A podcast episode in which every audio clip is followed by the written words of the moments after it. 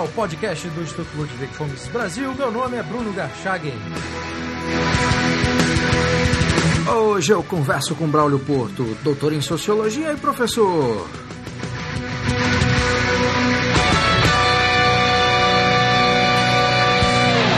Seja muito bem-vindo, Braulio. Bruno, um prazer estar falando com você. Bom, Braulio, você é professor da Faculdade de Educação da Universidade de Brasília e pronunciou recentemente uma palestra na Câmara Federal sobre a base curricular na área de ciências humanas que foi proposta pelo MEC.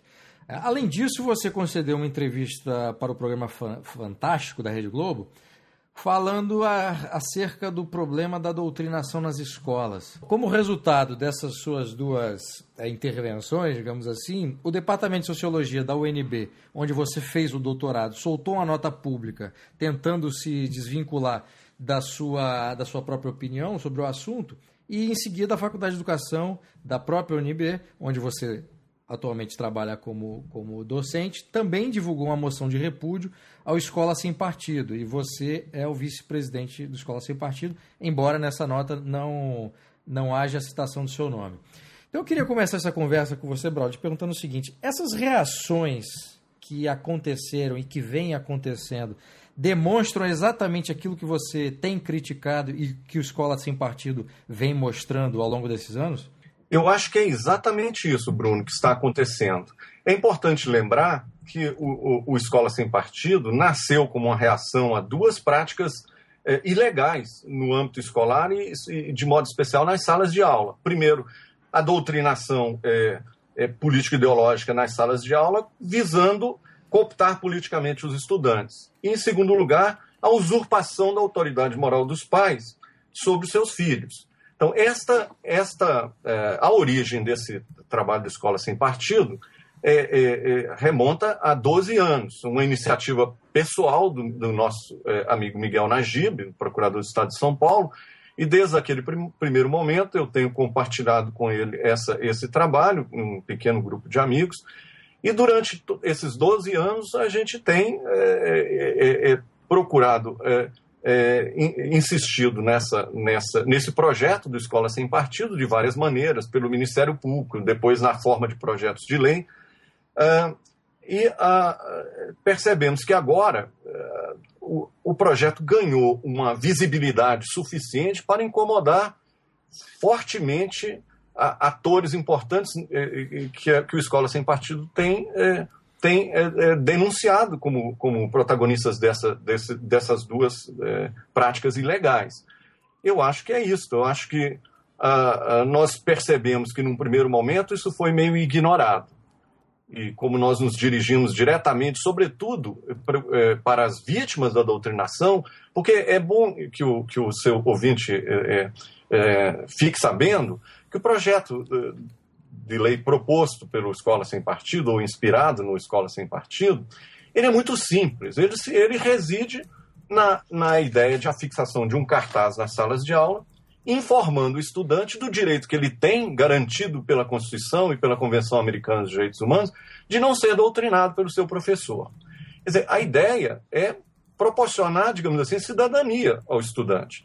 Dentro da sala de aula, no ambiente é, é, reservado da sala de aula, diante de uma audiência cativa como é, o estudante fica muito vulnerável a um, a um eventual mau comportamento do professor. Se a ideia do cartaz informa, dando essa informação a ele, permite que ele se defenda, digamos assim. Numa sala de 20, 30, 40 uh, uh, adolescentes, vai, ser, vai ter sempre um ou dois mais corajosos que dirão: olha, professor, o senhor não pode só estar meia hora aí fazendo propaganda político-partidária para tal candidato, o senhor não pode fazer isso.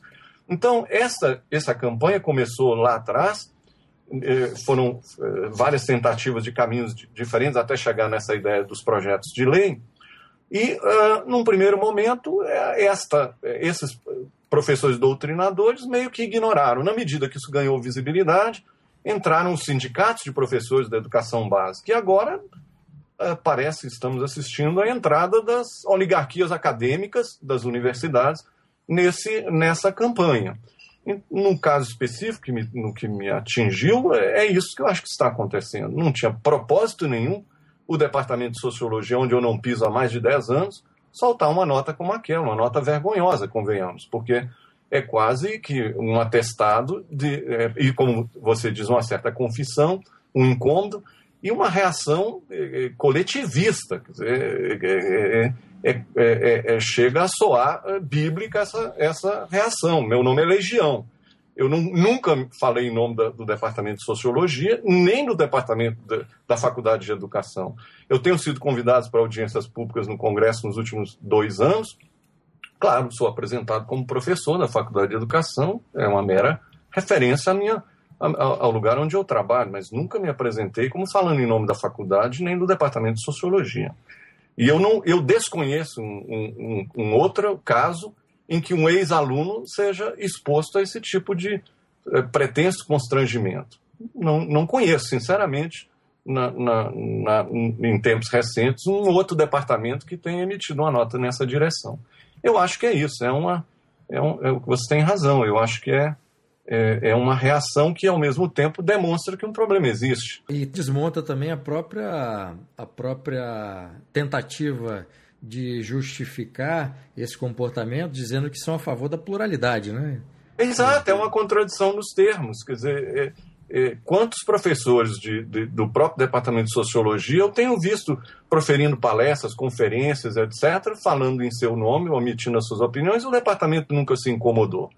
É algo. É, é, é, é a pluralidade vale quando ela, ela transmite uma visão homogênea daquele departamento a pluralidade de verdade quando alguém diverge é, não é aceita, é uma contradição nos termos, é uma confissão de, de, uh, de culpa, em certo sentido. Né? Então, é, é, isso mesmo, eu, eu é, tenho a impressão que é a melhor forma de interpretar. É, é, curioso, especialmente no caso das faculdades de educação, não é só o caso da UNB, mas é geral no país, né? tem toda essa, é, essa, essa hegemonia da esquerda nos cursos de, de, de pedagogia, e sempre, às vezes, muito tocado pela inspiração paulo freireana da educação dialógica, dialógica para cá, dialógica para lá. Mas quando você olha de perto, é um monólogo. É uma crítica, um pensamento crítico, mas é uma crítica pronta. Isso é uma demonstração de intolerância à divergência de ideias. Então, é, é, é, é isso que está acontecendo, eu creio. Braulio, você disse que o, durante né, no período inicial e durante alguns anos o trabalho do Escola Sem Partido foi ignorado. Né? O que, que aconteceu agora para que o trabalho passasse a incomodar e opiniões individuais, e você também, no seu caso, você também faz parte da Escola Sem Partido, começasse a incomodar a ponto de, enfim, despertar toda, todas essas reações? A gente mesmo eh, não tem uma, uma compreensão tão, é, tão, tão clara de como esses processos acontecem. A gente tem consciência clara do que, do que fizemos ao longo desses anos. O site do Escola Sem Partido é, é, causou já lá para trás um, um, certo impacto. É, em 2008, 2009, tanto a revista Época quanto a revista Veja soltaram matérias já sob efeito do, do, do, do trabalho do site. E, e é, eu acho que um, uma, uma, um impulso grande no, no Escola Sem Partido adveio da ideia de apresentar, uh, de divulgar a, a, causa do Escola Sem Partido através de projetos de leis eh, nas câmaras municipais, estaduais e mesmo na Câmara Federal. Eu acho que isso acelerou enormemente a visibilidade do programa e que passou a ser, na medida que foi sendo conhecido, também foi sendo uh, encontrando uh, adeptos. essa questão, por exemplo, da, da, da usurpação da autoridade moral dos pais, ela tem despertado um enorme interesse na, na sociedade brasileira. É, porque se começa a perceber que a escola está chamando a si, ou, ou parte desses docentes, uma responsabilidade absolutamente é, é, desproporcional à missão da própria escola, entrando em, em, em questões como ideologia de gênero, que, é, é, que, que perturbaram, incomodaram muitas pessoas. É, é, e essa é uma das razões pelas quais a crítica que, a, que os, uh, os defensores da, da, da, doutrinação ideológica nas escolas acusam a escola sem partido de ser um movimento é, ligado a grupos religiosos fundamentalistas, isso e aquilo outro. Isso é tudo uma cortina de fumaça. o, o que está no, no, nos dizeres do Escola Sem Partido, se você até me permite, Bruno, para que as pessoas tenham mais consciência do que estamos falando, claro. enunciar esses cinco dizeres, é, não tem, não, não há nada aqui que uh, permita dizer que isso é de direita ou de esquerda ou de centro, ou de, de que seja. É, o, o, fato de que agora a esquerda seja mais incomodada com o, o, projeto é porque, de fato, a esquerda conquistou essa hegemonia no sistema escolar brasileiro. É, e, e, portanto, ela é, digamos assim, o alvo é, é maior da, da, da, É a carapuça que serve nesse momento. Mas os deveres que, que, que foram formulados para esse cartaz antidoutrinação são é, seis deveres. O primeiro diz o seguinte: o professor, primeiro, o professor não se aproveitará da audiência cativa dos alunos com o objetivo de cooptá-los para essa ou para aquela corrente política, ideológica ou partidária. Ponto. Segundo, o professor não favorecerá nem prejudicará os alunos em razão das suas convicções políticas, ideológicas, morais ou religiosas ou da falta delas. Terceiro, o professor não fará propaganda político-partidária em sala de aula, nem incitará os seus alunos a participar de manifestações, atos públicos ou passeatas. Quarto, ao tratar de questões polêmicas, políticas, socioculturais e econômicas, o professor apresentará aos alunos de forma justa, isto é, com a mesma profundidade e seriedade, as principais versões, teorias, opiniões e perspectivas concorrentes a respeito. Quinto, o professor respeitará o direito dos pais a que seus filhos recebam a educação moral que esteja de acordo com suas próprias convicções. E, por fim, o professor não permitirá que os direitos assegurados nos itens anteriores sejam violados pela ação de terceiros dentro da sala de aula. Isso são os dizeres do cartaz. É, todos esses dizeres estão respaldados na Constituição Federal e no, na Convenção Americana é, de Direitos Humanos. Não há nenhuma exigência legal nova que a gente esteja criando. A única novidade é o cartaz, a própria a fixação do cartaz. Então, essa, essa, na medida que as pessoas vão conhecendo qual é o projeto, não há como é, tergiversar em torno disso. Eu, eu tenho percebido que os acadêmicos que, militantes de esquerda que estão entrando nessa, nessa controvérsia e nos acusando daqui da colar, tendem sempre a desviar do, do, do, do, projeto estrito senso e a puxar pseudos questões filosóficas complicadíssimas como forma de, uh, de uh, desconversar. Isso aqui está na, na, respaldado pela Constituição. Para uh, contestar o escola sem partido, você tem que argumentar em favor, por exemplo, de que o professor tem o direito de fazer propaganda partidária dentro da sala de aula. É, isso é indefensável é indefensável. Então, como, como é indefensável tentar fazer o inverso desses cinco, seis deveres, a alternativa que se tem é jogar essa, essa, essa fumaça toda no, no ambiente para que ninguém entenda o que está acontecendo. Então é esse, é, eu acho assim que você me perguntou, o que, que explica que tenha ganhado agora essa força, esse impulso, é porque as pessoas estão compreendendo melhor. Qualquer pessoa, mesmo uma mãe, um pai, com precária alfabetização, ela entenderá esses dizeres. Puxa vida, então o professor está lá falando mal dos evangélicos, mal dos católicos, mal dos judeus, mal disso, daquilo outro. Ele está, ao invés, em vez de dar aula, ele então está lá passando meia hora falando como o mundo será ruim se o candidato A ou B ganhar. Então, essa qualquer pessoa de bom senso dirá, mas como pode ser contra uma coisa dessas? Percebe? Então, eu acho que a gente tem uma certa facilidade de, de, de, de ampliar a nossa, a, a, a nossa, a no, o apoio a esse projeto na medida que as pessoas vão, eh, vão compreendendo. Uma das, um, um dos pontos mais evidentes para criar essa confusão toda e não deixar que as pessoas entendam o que está acontecendo é taxar o nosso projeto de lei da mordaça. Essa expressão, acho, salvo engano, começou aqui em Brasília, promovida pelo Sindicato dos Professores, e a ideia, que, e a crítica é sempre essa, é uma lei da mordaça porque proíbe o professor a exercer sua liberdade de expressão. Bom, é preciso que fique claro o que, que isso significa limitar a liberdade de expressão do professor. Porque, de fato, o, todo o nosso projeto de lei está baseado na distinção que está legalmente estabelecida entre liberdade de expressão e liberdade de cátedra, ou liberdade de ensinar. é, é bem sabido que a Constituição protege essas duas formas de liberdade. A, a liberdade de, de, de, expressão é fundamental, é, a liberdade de, de cátedra também é. Aliás, mais radicalmente ainda, a liberdade de consciência. O que que, por que, que não, não é, é nós estamos dizendo claramente que o professor não tem o direito ao exercício da liberdade de expressão dentro da sala de aula? Porque a liberdade de expressão, para ser exercida, você tem que considerar a possibilidade daquele que está sendo o público de uma opinião emitida, a possibilidade dele simplesmente não, não, não, é, não querer ouvir o que a pessoa tem a dizer. Ora, diante do aluno, que é obrigado a assistir à aula, ele é um, um público, uma audiência cativa, é, é, a liberdade de expressão vai ser naturalmente limitada. Se o professor pudesse falar o que vem na sua telha dentro da sala de aula, ele não precisaria dar aula do currículo que ele tem que cumprir. Ele poderia passar a aula inteira falando de futebol, de, de novela, do que seja. O aluno não tem como desligar o professor como desliga a televisão, mudar de canal, ou pedir para sair e voltar quando o professor acabar de fazer sua, suas considerações das suas opiniões e preferências.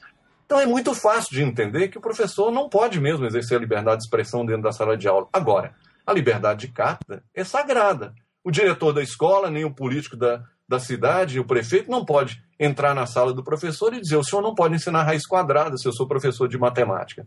Porque aí está, estaria violando a liberdade de ensinar do professor. Então, eu fico às vezes até com vergonha de ter que insistir nessa distinção, mas é, é sobre essa confusão que, que tem sido criado esse, essa campanha anti-escola sem partido. É, é, é, é, taxando de lei da mordaça, o que se pretende é continuar protegendo o, o professor doutrinador para que ele tenha o direito de usar a sala de aula para fins de instrumentalização política e, e ideológica. E, e, na medida que fique claro a diferença entre essas, essas duas formas da liberdade, não resta dúvida que o professor não tem mesmo direito à liberdade de expressão na sala de aula. É, esse me parece ser um ponto muito importante para esclarecer a controvérsia toda. Até porque até a própria concepção de liberdade de expressão ela é pervertida para se permitir a doutrinação, né? Nesse caso, até a própria Exato. ideia de liberdade de expressão ela nem está em causa, né? Exatamente. A gente, eu tenho percebido, Bruno, que é, há uma certa antipatia no meio jornalístico contra o Escola Sem Partido. E eu, meditando um pouquinho sobre isso, ficou mais claro é que o jornalista, para ele, é, é vital a, a liberdade de expressão. É, é, é, a censura é sempre, e nos regimes autoritários, é sempre é, a morte do, da, da, liberdade de imprensa. E, a, afora o fato de que a formação dos, dos, jornalistas também é vítima do que você inicialmente a, dizia na sua apresentação dos, as faculdades de educação que formam professores, as licenciaturas, as faculdades de, de jornalismo também é, é, sofrem essa mesma é, é, problema da hegemonia da esquerda. Então, o jornalista, tendo essa formação mais pro, propensa a uma, a uma visão de esquerda, e sendo o jornalismo é, vital para o jornalismo a liberdade de expressão, ele tende a se tornar uma espécie de aliado natural do, do, do discurso corporativista e, e doutrinador dos, dos sindicatos de professores, é, no sentido que ah, está liber, cerceando a liberdade de expressão do professor, então é, isso é horrível. Mas é preciso é, entender que a liberdade de expressão é para o, para o jornalista o, o, o core da sua, da sua profissão, como a liberdade de cátedra é para o professor. São coisas distintas.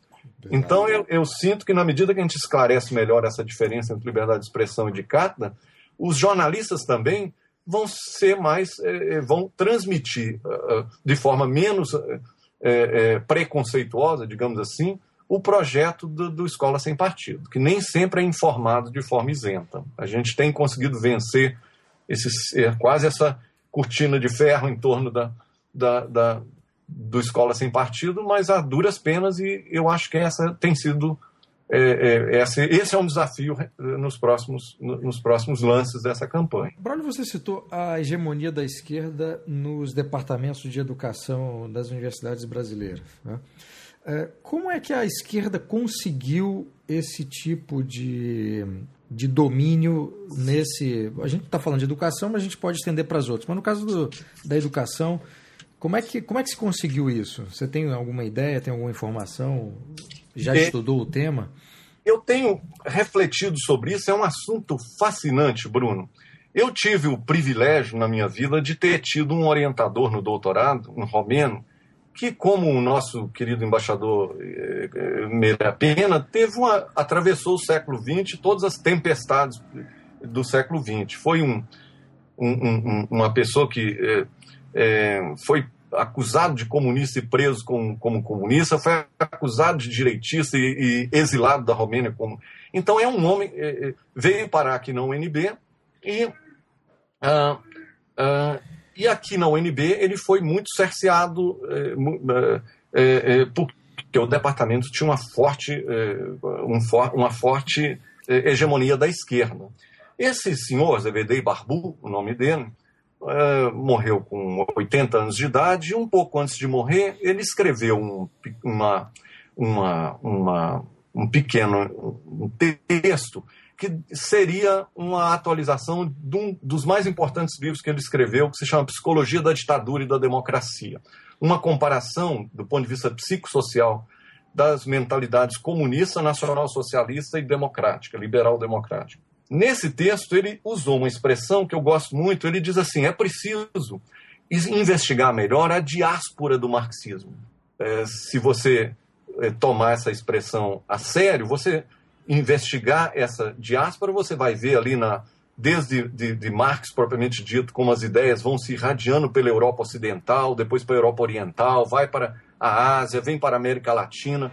Então essa, esse é um fenômeno maior, digamos assim, da expansão do marxismo. Uma coisa que ajuda a explicar a, a, a hegemonia da, do, da, da, da, esquerda e um marxismo de variados matizes nas escolas e universidades deve-se ao fato de que em certas sociedades, sobretudo nas sociedades é, mais é, em que você tem uma sociedade civil mais robusta, as tentativas de tomar o poder pelos golpes de Estado, como aconteceu na, na, na União, na Rússia, depois na China e de, em Cuba, foram fracassando. E as universidades e os estrategistas revolucionários, como Antônio Gramsci e outros, perceberam que, então, para se tomar o poder, você teria que infiltrar nas instituições.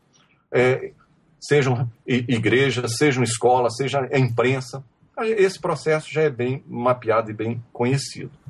Então, no caso do Brasil, em particular, toda essa, essa diáspora do marxismo aconteceu, a nossa história, o seu livro é maravilhoso, de, para de acreditar no governo. Vários episódios dessa história podem ser ali reencontrados. O Brasil sofreu uma espécie de ambiguidade pelo caminho de, da esquerda se tentar tomar o poder.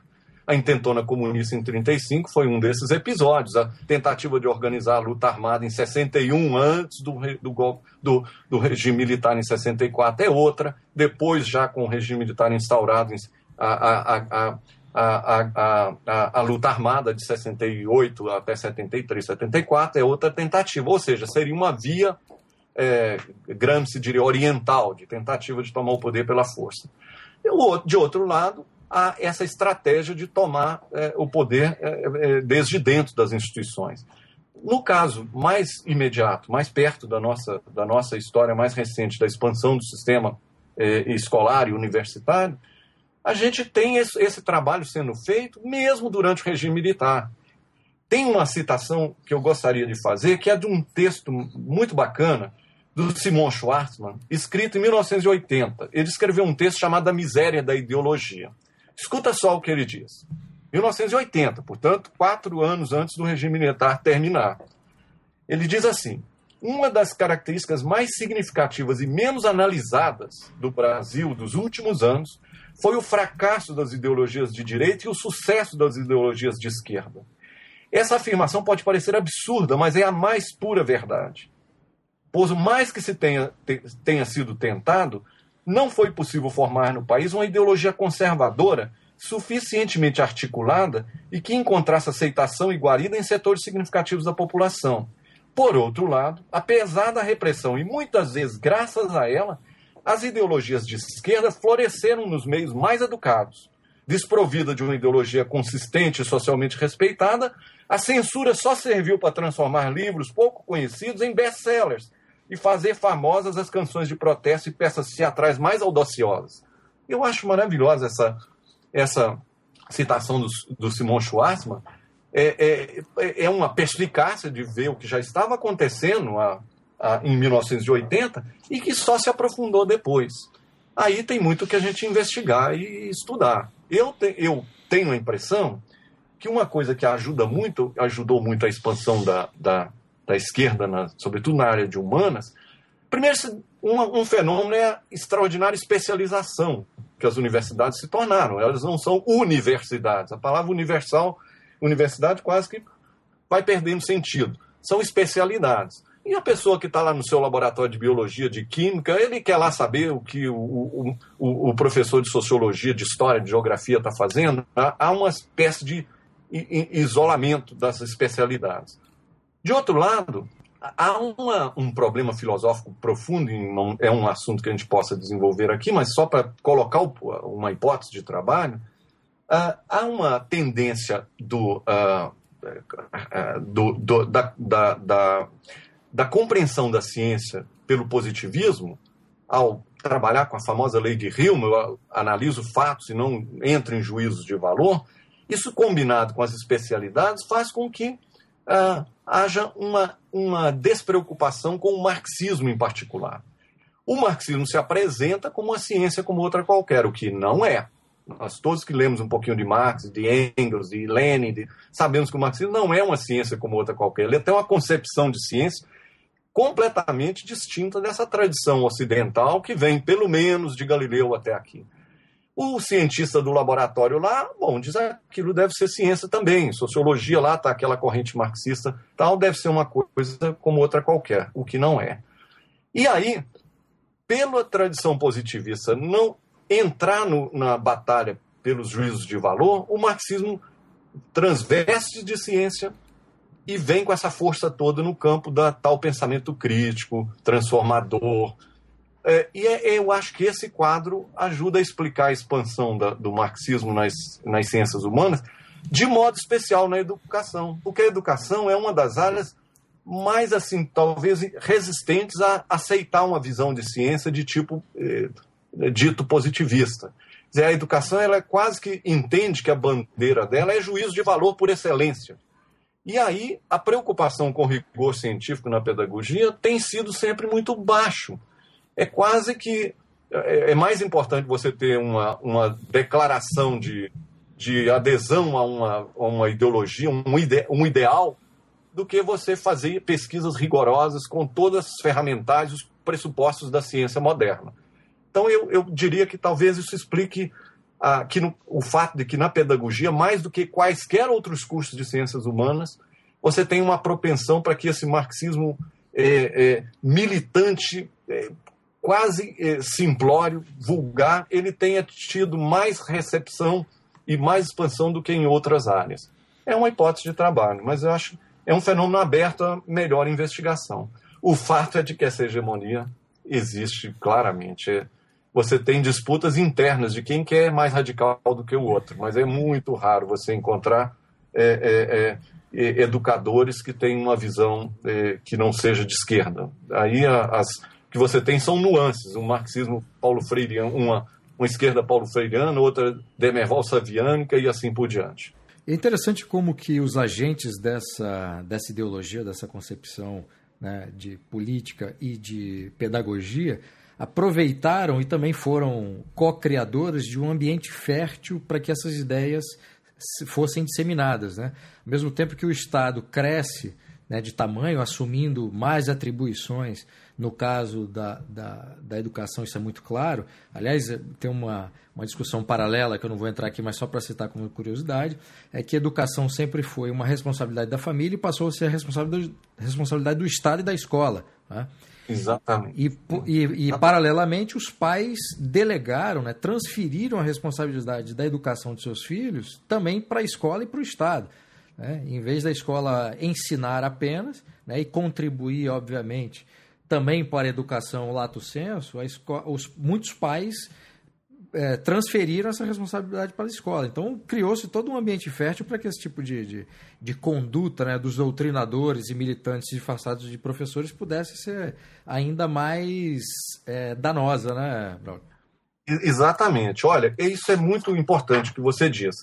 Uma, uma, uma, das, uma das poucas pesquisas assim, de maior alcance que, que foram feitas sobre essa, essa forte presença de um viés de esquerda nas escolas foi aquela, aquela enquete feita pelo Instituto CNT, eh, a, a pedido da CNT, pelo Instituto Census, em 2008.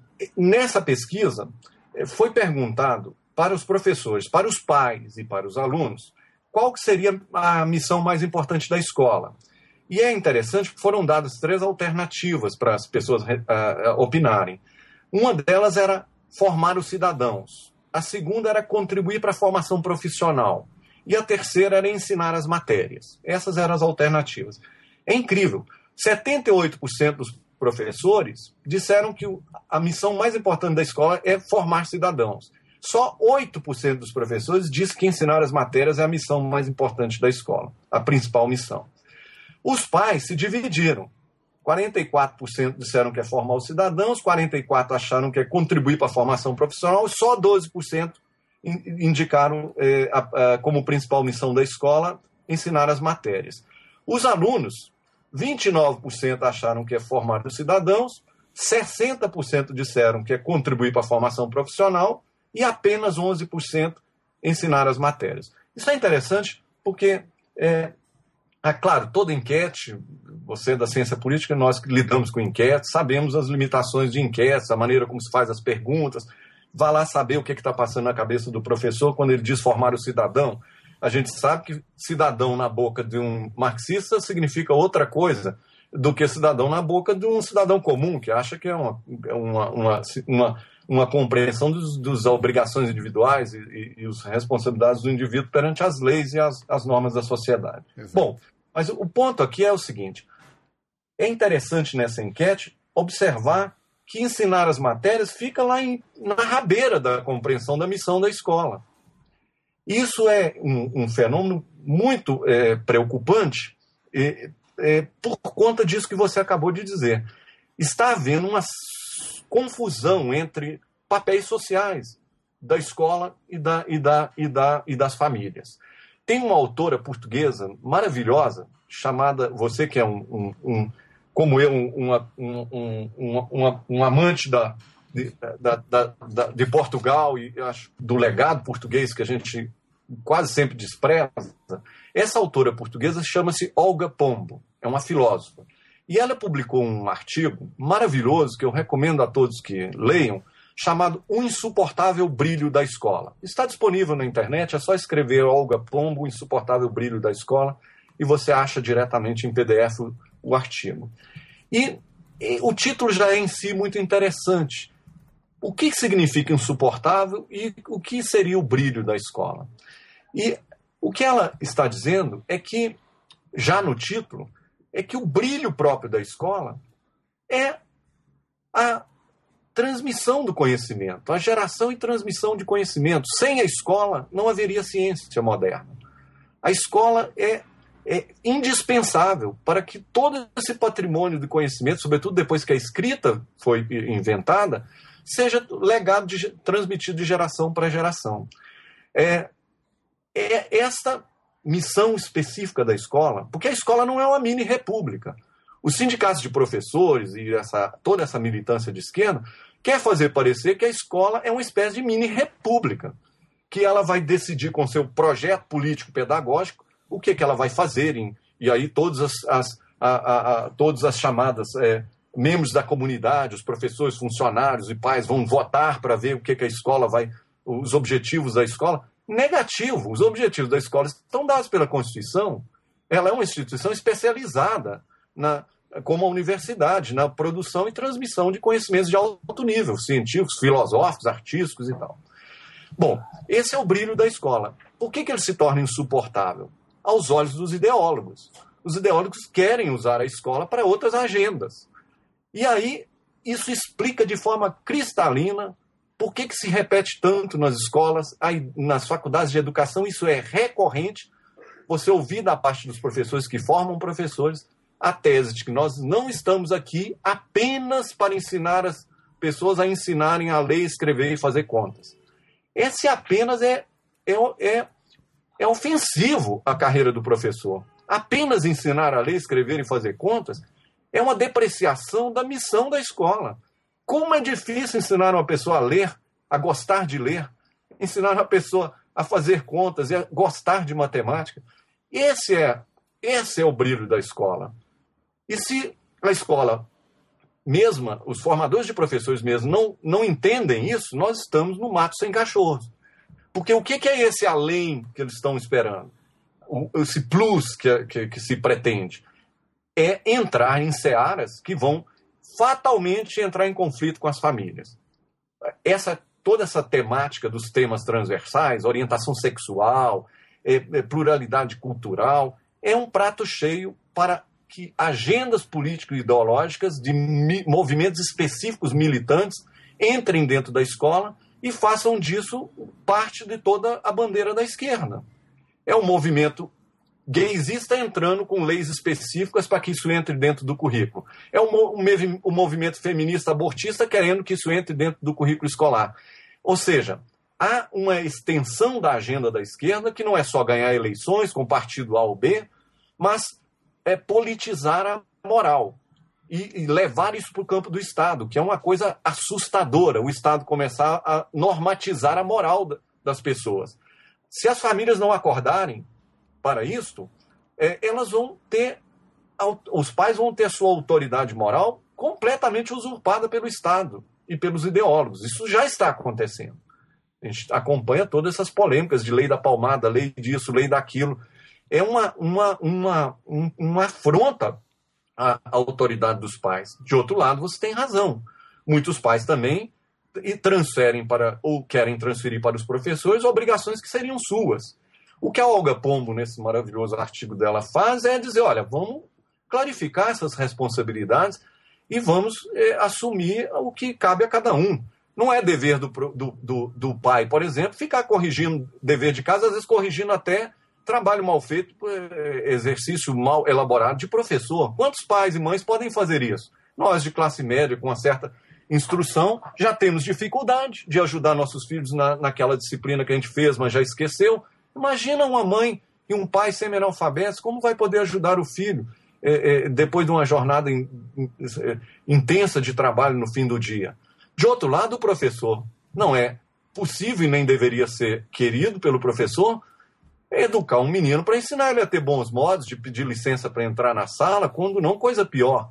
Então essa confusão toda está acontecendo efetivamente. E é, e é o Escola Sem Partido na verdade, acaba tendo um, um, efeito benéfico sobre isso. Quando a gente diz que o professor vai respeitar o direito dos pais a que os filhos recebam educação moral que seja de acordo com as suas convicções, isso também é, clarifica para os pais eles meditarem sobre o que, que é que está na sua alçada. Quando a gente diz lá no item 4 que o professor, quando vai tratar de um tema, ele tem que apresentar todos os ângulos daquele problema, força o professor a que seja estudioso professor tem obrigação de saber se ele vai ensinar história política, ele tem essa obrigação de saber quais são os nomes da tradição socialista, liberal, conservadora, anarquista.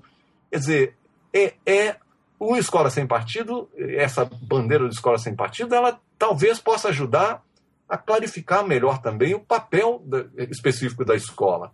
E investindo nisso, essa ideia de só ensinar a ler, escrever e fazer contas passa a, a a ser varrido esse discurso. Não, a escola é para isso mesmo e ela tem que ensinar bem.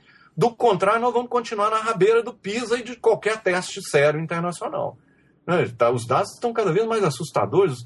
É, teve uma pesquisa, não me lembro qual instituto, não sei se Montenegro, que identificou 38% de analfabetismo funcional entre jovens universitários. Garoto de 18 anos não consegue entender um texto de 10 páginas escrito em português mais ou menos é, simples. Isso é um escândalo, é um escândalo. E daí não adianta ele ser crítico nesse sentido da esquerda. Reclamão. O que, que adianta o sujeito ser um reclamão analfabeto? Né? Então é, é, é, isso que está acontecendo, eu creio.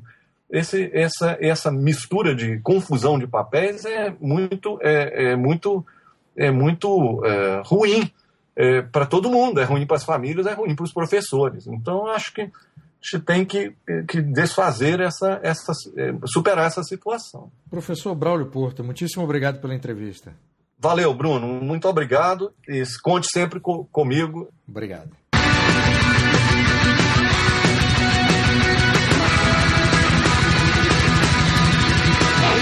Este foi o podcast do Instituto Ludwig Gomes Brasil. Meu nome é Bruno Garchagen.